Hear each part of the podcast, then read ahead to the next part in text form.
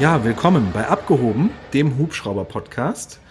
Tim ist wieder mit dabei. Hallo Ja. Tim. Hi, grüß dich, Andreas. Schön, dass du wieder da Grüß bist. dich. Ja, ebenso, Dito, vielen Dank. Heute geht's um das Thema Night Vision Goggles. Und jetzt fragen sich ganz viele, was ist denn das? Und Tim, ich glaube, du kannst es ziemlich gut erklären. Ich hoffe, ich hoffe, ich sollte, denn dafür bin ich bei uns mitverantwortlich für die Ausbildung. Night Vision Goggles, ganz einfach übersetzt, Nachtsichtbrille, Nachtsichtgerät. Das heißt, wenn wir nachts fliegen, dann fliegen wir nicht einfach nur und gucken raus ins Schwarze, sondern wir haben Geräte auf, die uns es ermöglichen, in der Nacht zu sehen. Fast wie am Tage, mit einem etwas anderen Bild, was zweidimensional ist. Das Gehirn gewöhnt sich aber relativ schnell dran und spielt einem vor, dass man dreidimensional sehen könnte. Aber der Unterschied ist einfach, ich sehe keine Farben, sondern ich sehe nur bei uns, dadurch, dass wir grünes Phosphor benutzen, ein grün-schwarzes Bild. Mhm, interessant. Und das ist wirklich auch so ein Riesenunterschied, ne? Das ist, das glaubt man gar nicht. Wenn man das nicht, wenn man da nie durchgeguckt hat, dann ist es ja im Vergleich zum, zur Nacht nicht wie Tag, aber schon wesentlich heller, wenn man da durchguckt. Ja, Tim hatte schon gesagt, das ist so ein bisschen grün-schwarz, was man da durchsieht. Und man muss sich das ohne die Nachtsichtbrillen so vorstellen, ähm, alles, was nicht beleuchtet ist, ist schwarz nachts. Der Boden ist schwarz, der Himmel ist schwarz, Berge schwarz, ist alles schwarz und man kann keine Kontraste sehen. Das heißt, nur die Lämpchen von Straßen und Städten und Windrädern, das ist so das, was man sieht, um überhaupt irgendwie einen Kontrast zu bekommen. Und den brauchen wir zum Fliegen auf Sicht. Und dank diesen Brillen und auch dank dem Mond, den wir dann hoffentlich haben, weil das, da, den brauchen wir dann dafür, ähm, können wir halt nachts fliegen, obwohl es völlig duster ist und man mit bloßem Auge eigentlich überhaupt nichts sehen würde. Ja, genau. Und da ist halt die Frage, ja, äh, warum macht ihr das? Warum machen das andere nicht? Und warum braucht man das unbedingt? Ähm, da würde ich sagen, ganz einfach, der normale Mensch oder der normale Pilot, der nachts unterwegs ist, der darf eh nur von Flugplatz zu Flugplatz fliegen. Der darf gar nicht irgendwo draußen auf dem Feld landen, was wir sowohl in der Rettung als im Polizeidienst von Zeit zu Zeit machen müssen. Der braucht die gar nicht.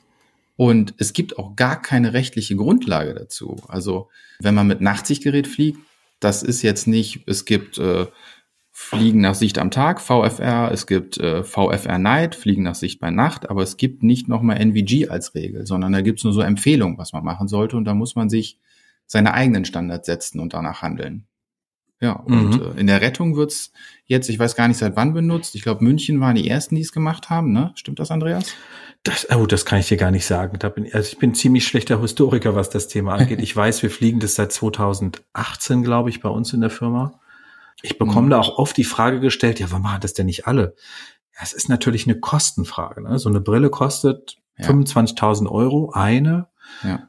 Ich weiß gar nicht, welche ihr habt. Also bei uns kostet die 25.000 Euro eine. So, das heißt, ich brauche schon mal Minimum zwei, dann eine dritte oder vierte als Reserve noch dazu. Dann muss der Hubschrauber dafür ausgestattet sein. Das ist auch keine Selbstverständlichkeit, weil es ist ja einfach so, dass äh, diese Nachtsichtbrille extremst empfindlich auf Helligkeit reagiert. Und dementsprechend muss ich mein Cockpit auch ganz speziell abdunkeln können. Und was dann auch nochmal ein Problem ist, ist eben einfach, ich brauche ja auch das Training. Ich muss die Piloten drauf schulen. Ich muss die Technical Crew Member drauf schulen. Ja, dieses ganze, der ganze Rattenschwanz an Schulung da hinten dran äh, hängt. Das ist ja nicht nur einmal gemacht. Das muss wiederkehrende Schulung sein. Dann gibt es eine 90-Tage-Regel. Ich muss also auch innerhalb von 90 Tagen eine bestimmte Anzahl von Start- und Landungen damit gemacht haben. Ja, und unter dieser Berücksichtigung von diesen ganzen Sachen kommt man auf einen irren Betrag, der dafür im Jahr fällig wird, der aber natürlich die Sicherheit erhöht, aber der natürlich auch erstmal kostet. Und im Endeffekt bei uns im Rettungsdienst müssen wir halt sagen, liebe Krankenkasse, unsere Flugstunde wird dadurch teurer. Ja, bei euch ist es Hm. ja dann der Steuerzahler, der es zahlt. Aber ja, aber du hattest mir, glaube ich, mal erzählt, Tim, ihr bekommt jetzt neue Brillen, oder? Hoffentlich, hoffentlich. Also ich bin da dran Mhm. und äh, ich hätte gerne neue Brillen, weil was ich eben von diesem grün-schwarzen Bild erzählt habe, das ist der grüne Phosphor, das war so das erste, was auf den Markt kam. Wir fliegen die Dinger übrigens seit 1997, also schon eine ganze Zeit. Und unsere Brillen sind zwar mal aktualisiert worden, die sind aber auch bestimmt schon 15 Jahre alt im Endeffekt, werden zwar immer gut gewartet, aber es gibt mittlerweile auf dem Markt sowas wie Brillen mit weißem Phosphor, dass man ein Schwarz-Weiß-Bild hat Mhm. Da sagt vielleicht der geneigte Hörer, naja, ob das jetzt schwarz-weiß oder grün-schwarz ist. Das hat aber was so mit Augenermüdung zu tun, mit Kontrasten, mit Schärfen. Das ist sehr viel einfacher fürs Auge und fürs Gehirn, das zu verarbeiten, wenn das schwarz-weiß ist, weil das einfach ein höherer Kontrast ist, weil die genau diametral im Farbspektrum quasi gegenüberliegen, schwarz und weiß. Ja, da bin ich bei. Und es gibt mittlerweile auch Brillen, die ein größeres Sichtfeld ermöglichen als die, die wir haben.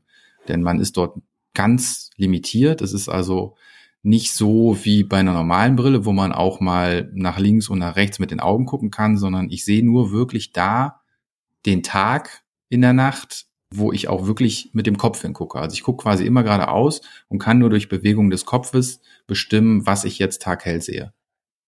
Mhm. Mhm. Ja, es ist, du guckst ja wie so durch ein Fernglas durch, muss man sagen. Ja, du hast dein, dein Sichtfeld schränkt sich ja ein von, was hat man für ein Sichtfeld? 120? 120, wenn du gut bist, ja.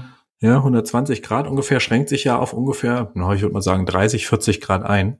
Ja, genau, so bei 35 ja. und die modernen Geräte liegen, glaube ich, so bei 42. Ja.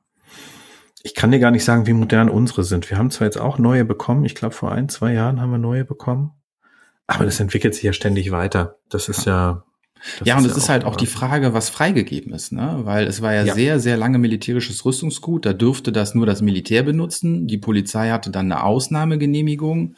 Mittlerweile ist es halt freier gegeben, weil wir mittlerweile in einem Entwicklungslevel sind, was wir natürlich auch nicht benutzen dürfen, aber wo das Militär sagt, ah, diese blöden alten Dinger, die können die ruhig benutzen. Wir haben eh sowas viel Besseres. Also ich habe da Bilder gesehen, wo es mittlerweile möglich ist, wirklich das Tages Lichtbild zu projizieren mit mhm. allen Farben und allem drum und dran für NVG. Das ist schon irre, was dadurch künstliche Intelligenz und alles möglich ist. Was wir benutzen, das ist ja wirklich äh, oldschool, aber es hilft unfassbar viel weiter.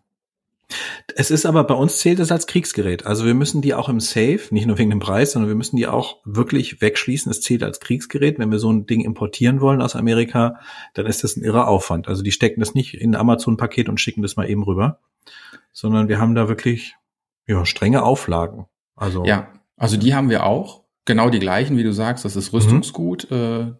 Das ist zwar freigegeben mittlerweile auch für den zivilen Gebrauch, sage ich mal, aber ähm, auch wenn wir die zur Wartung fahren, die machen wir nicht selber, die machen wir extern, da müssen wir mit zwei Personen fahren, wir müssen bewaffnet sein und sowas. Ähm, ja, und drauf aufpassen. Ja, also wenn einer da mal auf Toilette muss, dann muss der andere bei den Brillen bleiben. Und zwar so lange, bis die dann an den entsprechenden Stellen übergeben sind. Ja, das ist also nicht ohne. Ach, das ist ja interessant, was ihr da für eine Auflage habt. Siehst du mal, nee, okay, so schlimm ist bei uns nicht. Das dann nicht, wobei wir die auch nicht rumschleppen, sondern wir können die bei uns warten. In der Firma, soweit ich mhm. weiß. Also da haben die nicht so. Wobei das mit dem Bewaffneter habe ich, glaube ich, gerade auch ein bisschen übertrieben. Ich glaube, das müssen wir auch nicht sein. Aber es muss zumindest jemand immer aufpassen. Du bist ja sowieso immer bewaffnet. Ja, natürlich. Also von daher, ja, siehst du. ja, genau. Das ist richtig, das stimmt. Das heißt, du hast die auf jedem Nachtflug immer mit dabei. Müsst ihr die dann beide tragen oder fliegt nur einer davon mit euch? Äh, Nein, Entschuldigung, fliegt haben, da mit nur einer von euch? Also Pilot und Copilot haben beide die Brille auf, benutzen beide die Brille falls halt einer ausfällt, dass der andere ohne Probleme sofort übernehmen kann. Hm, je nachdem, wir sagen dann, wenn wir zur Landung gehen, zum Beispiel am Düsseldorfer Flughafen, dann kann einer die hochmachen, meistens der Pilot, der landet, weil da alles ausgeleuchtet ist. Und der Co-Pilot hält sie dann zur Sicherheit auf, falls im Anflug was passiert, man durchstarten muss in die dunkle Nacht, dass der die Hinderniskulisse sieht. Aber genau das ist ja, das wirst du ja dann auch kennen, unser größtes Problemfeld, wenn wir irgendwo zur Landung gehen und da ist dann mehr beleuchtet als oben im dunklen Himmel oder wenn uns Kollegen was Gutes tun wollen und dann kurz bevor wir am Boden sind, nochmal die Autoscheinwerfer auf Fernlicht machen, um uns das möglichst alles auszuleuchten. Sehr, sehr lieb und nett von euch. Danke, liebe Kollegen. Aber es ist leider genau das Falsche, was ihr in dem Moment tut. Wobei die natürlich nie wissen, landen wir mit Night Vision Goggles oder nicht, ne? ja, das stimmt, aber ähm, ja, wenn, wenn also unten ihr gut ja ausgeleuchtet immer, ist, ne? ja, wenn unten gut ausgeleuchtet ist, auch nicht. Aber es ist ja, ja, bei uns ist es meistens dann wirklich so, du gehst irgendwo auf dem Feld und dann stehen die Kollegen irgendwo am Rande des Feldes und überlegen sich dann, wie gesagt, so, wenn wir noch in 50 Meter Höhe sind, für die sehr hoch, für uns schon sehr niedrig. Ach komm, wir machen eben das Fernlicht an, dann sehen die, wo die landen. Und dann hast du die Brille unten, siehst alles wunderbar, das Licht geht an und du siehst halt nichts mehr, weil dieser Lichteinfall dann so extrem ist, dass du einfach nur noch geblendet bist und es mhm. dann eher gefährlich wird, als uns hilft. Also die nett gemeint, wir verstehen das, aber liebe Kollegen, wenn wir nachts irgendwo landen, am besten so dunkel wie möglich. Ja, also wir lassen uns die Landestelle immer ausleuchten. Immer, immer, immer. Wir klären es auch nachts vorher ab, wo wir landen, dass die Feuerwehr da eine Chance hat, hinzukommen und schon mal ihre Scheinwerfer aufzustellen. Wir lassen uns die wirklich immer ausleuchten. Wir benutzen die aber auch bis zum Anflug, um zu gucken, ist da eine Hochspannungsleitung. Das sehe ich nämlich. Ohne diese Brille sehe ich nachts keine Hochspannungsleitung, keine Masten. Die sind ja nicht beleuchtet. Das ist also alles schwarz in mhm. schwarz. Und so können wir dann bei der Landung noch sehen, ah, okay, da fliegen wir schon mal in kein Kabel rein und entweder schielt man dann unter der Brille durch oder man macht sie dann ganz hoch, dass man eben auf Sicht sozusagen landet, ja. Aber da haben wir halt immer die Vorlaufzeit, die ihr nicht habt. Ne? Ihr müsst da mal ein bisschen spontaner reagieren als ihr, als wir wahrscheinlich, ne? Ja, genau. Also ja. das ist ja, wir planen ja meistens nie außen irgendwo zu landen nachts, sondern das ergibt sich dann. Das ergibt sich entweder, weil wir Kollegen aufnehmen, aus irgendwelchen Gründen verlasten oder denen einfach von oben was zeigen oder auch oft, wenn wir dann die vermisste Person finden und sagen, boah, bis wir da jetzt einen dran haben von den externen Kräften, dann machen wir es lieber selber und gehen in Anführungsstrichen schnell runter, weil wie du sagst, man hat viele Hindernisse. Die größten Hindernisse sind definitiv Hochspannungsleitungen, andere Überlandleitungen, die man sehr, sehr schwer sieht. Da stürzt man sich also nicht rein, sondern da kann es auch sein, dass der Hubschrauber dann drei, vier, fünf Mal um irgendeine Landefläche kreist und sich erstmal von allen Seiten anguckt, komme ich da jetzt wirklich sicher rein. Und die Zeit sollte man sich auch immer lassen. Mhm, das stimmt. Jetzt gibt's ja bei der Brille eine Besonderheit bei Windrädern, Tim. Fällt dir dazu was ein bei Windrädern, was die Brillen da nicht sehen können? Äh, du sprichst bestimmt von der Hindernisbefeuerung, je nachdem, ne? Richtig, genau, sehr gut. Kleine Puh, Quizfrage. Fluglehrer aufgepasst, Gott sei Dank. ja, genau. Willst du es erklären? Nee, du hast die Frage gestellt, du erklärst. Achso, jetzt muss ich erklären, ja. Also die, äh, die ähm, Windräder sind ja meist, also andere hohe Gegenstände natürlich auch, die rumstehen, aber meistens sind die Windräder ja mit LEDs beleuchtet.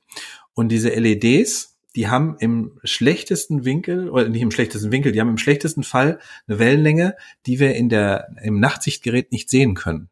Das ist also praktisch, als wäre da überhaupt keine Lampe drauf. Das heißt, diese Windräder sehe ich sogar ohne Auge oder nee, oh, ohne die Nacht, die Night Vision Goggles sehe ich diese Windräder besser, weil ich nämlich ein rotes Lichtchen blinken sehe, als habe ich die Goggles auf. Das ist dann wirklich, wenn ich neben dem Windrad, Windrad vorbeifliege und dann da drauf gucke, dann sieht man so ganz leicht irgendwas flackern. Und die neuen Windräder haben die neuen LEDs drauf, dass man die auch wirklich sieht in diesen Night Vision Goggle mit. Aber ich kann dir gar nicht sagen, wie das bei den neuen Windrädern ganz genau funktioniert. Ähm, ich weiß nicht, ob du da mehr ähm, drüber Ja, die weißt. haben einfach, ja, wie gesagt, wie du schon gesagt hast, die haben eine andere Frequenz. Ähm, mhm. Praktisches Beispiel für uns, da verharre ich jetzt auch nicht zu viel. Die Polizeiwagen haben ja auch irgendwann von ihrem Rundumlicht, von ihrem konventionellen Rundumlicht auf LED-Technik gewechselt. Und niemand hat an uns gedacht und an unsere Nachtsichtgeräte und wir natürlich auch nicht, dass wir auf einmal nicht mehr gesehen haben, wenn unten irgendwo ein Streifenwagen das Blaulicht anhatte, was uns halt oft ja. dann Indiz gegeben hat, wo wir anfangen müssen zu suchen. Ja. Dann hat das doch uns bestimmt ein Jahr auf zwei gekostet, um zusammen mit den Streifenwagen und den dafür Verantwortlichen eine LED-Technik zu entwickeln, die uns halt wieder ermöglicht, diese Streifenwagen zu sehen, indem die halt andere Frequenzen benutzt haben. Also das war halt auch so ein Learning, was man auf einmal hatte, mit dem man gar nicht gerechnet hat. Das stimmt, das ist eine ganz interessante Sache, die du ansprichst. Ja, stimmt, du siehst ja auf einmal auch das Blaulicht nicht mehr. Genau. Das heißt, ähm, da musst du echt genau hingucken, ja. Dafür ist es so, was man nachts sehr gut sieht, ist jeder, der eine Infrarotkamera hinten im Garten hängen hat. Das siehst du halt besonders gut mit deiner Brille. ja, oder einfach nur, da sieht man mal, äh, wenn du ein iPhone hast, dass das dauerhaft ja. den Gesichtsscanner anhat, ne? Ähm, was ja. man so nicht sieht, das blinkt dann die ganze Zeit und man fragt sich, meine Güte, was blinkt hier im Cockpit? Ach so, mein Handy liegt da vorne. Ähm, ja, mhm. das ist die ganze Zeit aktiv. Das stimmt, richtig. Und was man gut mitmachen kann, Sternschnuppen suchen. Na, also der Sternhimmel ja. dadurch, der ist ja ein Traum. Das ist wirklich. Ja, das, das ist, ist das ist wirklich was. Ich habe das mal versucht, irgendwie fotografisch festzuhalten, aber das ist wie immer, man kriegt es einfach nicht so hin, wie man es selber dann sehen kann. Aber wenn man jetzt denkt, okay, Piloten haben so viele Wünsche frei, weil die so viele Sternschnuppen sehen, bei uns gilt die Regel, wer die über NVG sieht, das gilt nicht. Sehr gut. Siehst du mal. Das stimmt, da hast du recht. Ja, weil die Kollegen, die schon länger NVG fliegen als ich, da habe ich auch schon gesagt, du benutzt auch schon die Wunschliste von deiner Frau, weil du selber keine mehr hast. Das ist natürlich schlau, ja. Vielleicht gibt's ja auch ein paar, die uns folgen, die sagen, sag mal, wie sind die denn am Helm befestigt? Wie funktioniert denn das am Helm? Vielleicht kannst du dazu noch mal was erzählen. Ja, vor allem, du brauchst erstmal einen Helm, ne? Also NVG fliegen ja. ohne Helm wird verdammt schwer, weil NVG nicht ohne Strom. Also diese Nachtsichtgeräte brauchen dann doch eine elektrische Quelle, die sie betreibt, aufgrund wie sie funktionieren. Das werde ich auch mal bei Instagram hochladen, so ein Schaubild, wie das überhaupt chemisch, physikalisch funktioniert, wie so eine Bildlichtverstärkerbrille arbeitet. Und diesen Strom bekommt sie über ganz einfache Batterien. Und die Batterien sind dann in einem sogenannten Battery Pack hinten am Helm befestigt. Und wie das so oft in der Luftfahrt ist, das reicht nicht einfach, dass ich da eine normale Stromversorgung habe, sondern wenn mir die ausfällt, dann brauche ich ein Backup. Ich brauche ein sogenanntes redundantes System, damit mir meine Brille, selbst wenn sie mal dunkel wird, weil sie keinen Strom mehr hat, dann durch eine Umschaltfunktion eine andere Stromquelle nutzt und dann doch weiter funktioniert. Und ähm, das Ganze wiegt natürlich eine ganze Menge. Also man hat vorne die Brille am Helm und hinten hat man das Battery Pack. Und damit das dann vielleicht noch vom Gewicht her so austariert ist, dass da der Helm sich nicht nach vorne oder nach hinten zieht, braucht man meistens hinten noch ein kleines Zusatzgewicht. Und dann wiegt der Helm auf einmal nicht mehr ein Kilo oder anderthalb, sondern geht dann so Richtung dreieinhalb, vier Kilo. Mhm. Und das merkt man nämlich auch dann. Also das, der Nacken wird dann schwer, die Muskulatur, wenn man da nicht trainiert ist, irgendwie großartig. Das merkt man wirklich mit der Zeit. Was hast denn du für einen Helm, wenn ich mal fragen darf? Äh, ja, Galette, Gallet, Gaillet, wie spricht man es aus? Gallet. Ne? Ja, äh, also habe ich auch, ja genau. Ja, genau. LH 350 benutzen wir, also der der größte von denen. Der einzige, der für NEG sozusagen, NVG sozusagen von Haus aus äh, dafür vorgesehen ist, kann man eigentlich sagen. Ja, ja. genau. Wir haben früher haben wir wie die, früher haben wir wie, äh, wie die Bundeswehr Gentex benutzt. Ähm, ich mhm. habe den Gentex-Helm geliebt. Der war für mich auch von von der Gewichtsverteilung ein bisschen besser. Von dem mhm. Helm bin ich jetzt nicht ganz so begeistert. Das ist ein guter Helm, aber der Gentex hat mir doch schon besser gefallen, muss ich zugeben. Es gibt ja jetzt so einen neuen Schweizer Hersteller, die sehen aus, ich würde sagen, also doch vielleicht so ein bisschen, ne, nicht so, nicht so ganz wie ein Motorradhelm, aber die haben mittlerweile auch ein paar Kollegen von mir. Der wiegt auch noch mal ein paar hundert Gramm weniger als, als der Galet-Helm. Und das ist schon ganz cool. Aber der, die kosten halt auch so unglaublich viel, ne? Ah, das okay. ist immer das Problem. Müsst ihr die selber zahlen oder? Nein, nein, äh, das ist alles, alles im Preis inbegriffen. Ähm, okay. Ne, das ist alles Arbeitsmaterial, das kriegen wir Gott sei Dank alles gestellt. So ein Helm kostet ja auch schnell mal vierstellig. Und ähm, mhm. wo du jetzt von den Schweizern sprichst, ich glaube, die habe ich auf der letzten Rotos-Messe gesehen, auf der European Rotos. Die fand ich äh, nicht nur schick, wie, ähm, ne, die fand ich auch wirklich gut vom, vom Gewicht her, wie du schon sagst. Also die sind echt sehr interessant. Ja, also die sind auch vom Trage vom Komfort. Ich habe nur mal kurz aufgehabt, weil ich selber habe keinen. Ich habe einen Galega, wie gesagt. Was ganz witzig ist, dann siehst du richtig gefährlich aus. Da gibt's, um mal kurz nochmal über das Thema Helm zu sprechen, da gibt's so ein so ein Windschutz sogar fürs Mikro. Also selbst wenn du Technical Crew Member bist und draußen im Wind und Sturm stehst und mit dem Piloten verbunden bist, gibt's auch noch einen Windschutz. Also die machen sich da extrem viele Gedanken, wie sie besser werden können. Ja. Und das Aber gut, ist wir sind ja gut. Ja? Das ist extrem gut. Ja, genau. Da haben, da haben wir, werden wir bestimmt auch mal drüber sprechen, wenn die Saison soweit ist. Wir machen ja äh, Waldbrandbekämpfung mit dem Bambi Bucket und da steht unser Operator draußen auf der Kufe. Und wir haben nämlich so einen Windschutz noch nicht für die Operator, weil es das für unseren Helm nicht gibt. Da versuchen wir immer wieder mhm. was entwickeln zu lassen. Das hat bisher nicht geklappt. Aber mhm. wenn du natürlich ständig dieses Windrauschen auf den Ohren hast, zusätzlich zu diesem Einsatzeindruck, das ist nochmal ein mhm. Stressmoment, das kann man durch solche Vorkehrungen natürlich reduzieren. Und deswegen ist der Helm auf einmal noch interessanter, wie du sagst. Und genau den habe ich nämlich auch auf der Messe gesehen. Hast du den Windschutz auch gesehen? Ja, genau, den Windschutz habe ich gesehen ah, ja. und mal fotografiert und mal eingereicht, aber ähm, das habe ich nicht zu entscheiden, das habe ich wieder an andere Stellen abgegeben. Aber zumindest ist es so, dass wir für nächstes Jahr neue Helme suchen. Vielleicht ist das eine Option. Mhm. Na siehst du. Okay, kommen wir mal wieder zurück zum Thema. Wir waren ja, ja bei NVG eigentlich. Ähm, wenn ihr jetzt mit so einer Brille unterwegs wart, muss die irgendwie speziell nochmal gewartet werden nach dem Flug? Macht ihr damit noch irgendwas oder ihr schraubt die ab, packt die ein, stellt die weg und der nächste nimmt's raus oder wie funktioniert das? Gibt's da auch so einen Post-Flight-Check, den ihr macht? Nee, bei uns also nicht. Nicht, dass ich wüsste. Ähm, Okay. Macht bei uns keiner. Die werden in einem gewissen Intervall gewartet, aber das Einzige, was du machst, du gehst natürlich pfleglich damit um. Ne? Du putzt die mit dem vorgesehenen Brillenputztuch und dann haben wir natürlich so ein Cover für die Optiken, die die Brille hat. Und dann kommen die in, in schönen stoßgefederten, gefedertes Case. Also die werden schon wie rohe Eier nahezu behandelt, aber mhm. dass wir jetzt selber da noch, noch mal irgendwas warten oder da ähm, was kontrollieren, das machen wir nicht. Okay, nee, wir auch nicht. Aber hätte sein können, dass ihr dann noch mhm. irgendwie was Besonderes guckt. Man lernt ja immer gerne dazu. Ja, Night Vision Goggles mit das Kinder. Also es ist wirklich, für nachts ist es eine wirklich schöne Sache, eine zusätzliche Sache, wo man sagt, das erhöht unglaublich die Sicherheit, wie Tag und Nacht. Definitiv. Aber wenn man lange unterwegs ist, tut einem danach schon der Nacken weh. Das ist aber so. Also wenn es jetzt ein längerer. Flug wäre, dann würde ich die auch nicht aufsetzen oder wenn es nicht unbedingt notwendig ist, weil das Wetter so schlecht ist, wenn du schön in 3000, 4000 Fuß einfach gerade ausfliegen kannst und siehst sowieso alles, dann fliege ich dann doch lieber ohne und würde sie dann nur aufziehen, wenn ich es dann wirklich brauche, weil das Wetter schlechter wird. Ja, das ist genau das, was du gerade ansprichst. Das wollte ich eigentlich auch noch fragen. Habt ihr bestimmte Wetterminima unter Night Vision Goggle? Nee, unter Night Vision Goggle nicht. Wir haben natürlich für nachts bestimmte Wetterminima, ähm, je nachdem, ob wir mit einem Pilot oder zwei Piloten eben in der Luft sind. Aber für Night Vision Goggle selbst nicht, weil das Problem ist ja, also mit Night Vision Goggle kannst du ja nachts fliegen und denkst, hey, ist ja alles super hier, weil du kannst ja damit durch Wolken auch durchgucken. Also dementsprechend fühlst du dich total bombensicher und wenn du die abziehst, merkst du, oh, ich bin ja schon längst in der Wolke drin. Ja, deswegen ähm, wollen wir eigentlich unsere VFA Minimas, die wollen wir einhalten, egal ob mit oder ohne Night Vision Goggles, einfach nur um safe zu sein, dass wenn du sie aus irgendeinem Grund plötzlich abziehen musst, ja, mhm. nicht in irgendeine Situation reinkommst, wo du eigentlich gar nicht sein willst, weil du eben dann auf einmal nämlich keine Brille mehr oder keine Brillen mehr zur Verfügung hast. Mhm. Deswegen ändert sich da bei uns nichts. Mhm. Bei euch? Habt ihr da noch ein anderes Minima? Mhm. Wir, wir haben uns selber Minima gesteckt für den Betrieb mit Night Vision Goggle. Wir fliegen also nicht unter 1000 Fuß Wolkenuntergrenze und 5 Kilometer Sicht. Mhm. Das ist äh, was, was bei uns niedergeschrieben ist.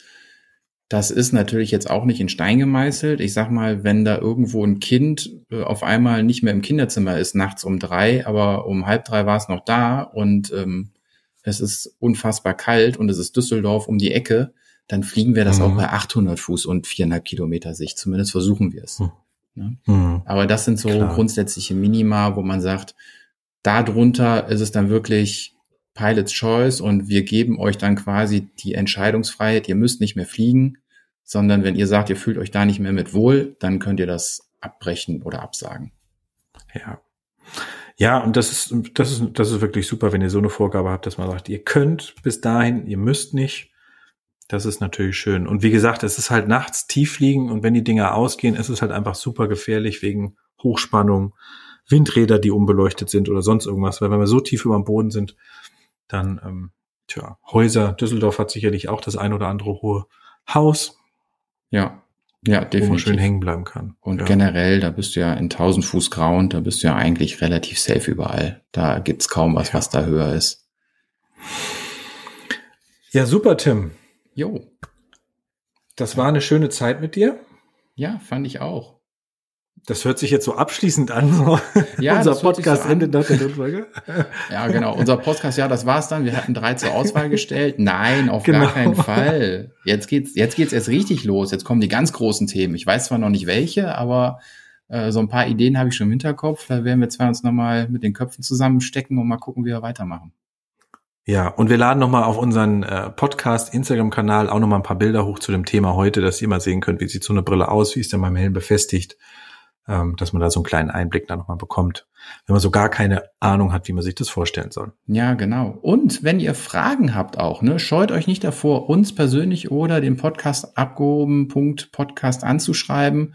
Ähm, wenn ihr da irgendwas habt, wo ihr denkt, das habe ich jetzt nicht verstanden, schreibt ruhig rein. Wenn das mehrere machen und es ist oft die gleiche Frage, dann wissen wir, wir haben da ein bisschen Quatsch erzählt oder vielleicht was nicht gut verständlich erklärt, dann werden wir es auf jeden Fall aufbereiten und euch wieder ins Boot holen, dass ihr auch wisst, über was wir da so alles reden. Mhm. So machen wir das. Da freuen wir uns auf eure Kommentare und natürlich auch über das Feedback. Jo, super. Dann herzlichen Dank, Andreas. Ich freue mich aufs nächste Mal. Ich danke Mal. dir, Tim. Wir hören uns oder ihr hört uns nächste Woche wieder. Bis dann. Tschüss. Ciao, Tim. Mach's gut.